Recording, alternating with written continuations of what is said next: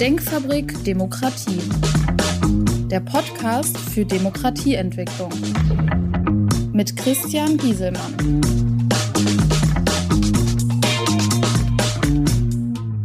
Hallo, mein Name ist Christian Gieselmann. Ich beschäftige mich mit Politik, Wirtschaft und Gesellschaft unter dem Aspekt Haltung und Verantwortung.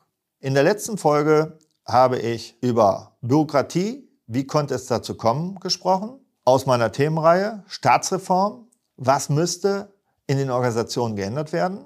Mein heutiges Thema, wie soll sich der Staat anpassen mit den Organisationen und Strukturen und warum ist es nicht so einfach? Ich nehme noch mal das Beispiel, wie das in einer Firma laufen würde. Wie würde sich eine Firma anpassen? Da ist die erste Frage, was ist mein Geschäftsmodell? Dann die Analyse, welche Aufgaben habe ich? Welche Dienstleistungen will ich anbieten? Welche Produkte will ich bieten? Welchen Aufwand habe ich dafür? Welche Mittel brauche ich dafür? Wie sähe dann eine optimale Organisation zur Umsetzung dieser Aufgabe aus? Und wenn sich dann was ändert, dann überlege ich, muss ich mein Geschäftsmodell anpassen? Habe ich neue Aufgaben, weniger Aufgaben? Habe ich mehr Aufwand, weniger Aufwand? Sind meine Mittel, die ich bekomme, sprich bezahlt mich der Kunde in welchem Umfang, noch ausreichend? Oder muss ich was ändern? Und dann passe ich darauf meine Organisationsstruktur an. Das Ganze muss dann auch noch kommuniziert werden, nach innen und nach außen. Also zu den Mitarbeitern und zum Kunden. Kann ich das so übertragen an einen Staat? Ich versuch's mal. Wie müsste sich der Staat anpassen, seine Organisation? Die Eigentümer des Staates, also sprich die Wähler, müssten eigentlich sagen, wie das Geschäftsmodell aussehen soll. Das macht er im Prinzip über seine Wahl zum Parlament. Das heißt, die Parlamentsträger, die Gewählten, würden dann die Anforderungen, die der Wähler denen gegeben hat oder wofür sie stehen, umsetzen wollen. Also sind sie im Prinzip verpflichtet, das Gemeinwohl dann umzusetzen und auch natürlich die Organisation entsprechend anzupassen, um das Optimum für die Wähler umzusetzen. Dies passiert aber in der Regel nicht. Warum gibt es keine Entbürokratisierung, obwohl so viel darüber gesprochen wird? Keine Optimierung der staatlichen Strukturen keine effiziente Verwaltung in allen Bereichen, keine politischen Entscheidungen ohne Klientelpolitik.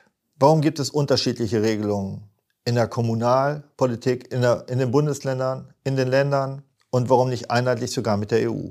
Was hindert die Mandatsträger daran, diese Strukturen zu ändern? Ist es Wille des Wählers, dass das nicht geändert wird? Dass es keine Entbürokratisierung gibt, keine effizientere Verwaltung, keine einheitlichen Regelungen? Sicherlich nicht. Sind die Mandatsträger korrupt oder unfähig? Ich denke eher nicht. Zumindest nicht alle. Und ich will das auch keinem unterstellen. Aber was hindert dann die Mandatsträger daran, das Offensichtliche umzusetzen? Mangelnde Macht? Also wenn sich eine Mehrheit findet von zwei Drittel Mehrheiten, beziehungsweise manchmal auch die einfachen Mehrheiten, ging es doch. Es liegt daran, dass die Mandatsträger in den Parteien fest integriert sind. Niemand darf dann gegen die Interessen der eigenen Partei opponieren. Eine Partei besteht aus vielen Mitgliedern auf unterschiedlichen Ebenen. Ortsvereine, Kreisverbände, Regionalverbände, Landesverbände. Da gibt es eine Bundesebene, auch eine europäische Ebene mittlerweile, wo jeweils auch dann die Mandatsträger und nicht nur die Parteimitglieder sind. Was passiert denn eigentlich, wenn Mandatsträger Staatsreformen anstoßen? Reformen bedeuten Veränderungen auf allen entsprechenden Ebenen, in den Organisationen und in der Verwaltung. Dies betrifft auch Parteimitglieder dann massiv.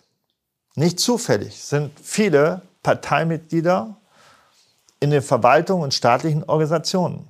Dies ist absolut überproportional. Das ist auch kein Vorwurf, dass man Parteimitglied ist, wenn man irgendwo in der Verwaltung ist. Aber solange es so ist, dass ich natürlich im Zweifelsfalle einen Vorteil habe, wenn ich Parteimitglied bin, ist das natürlich schon systemrelevant.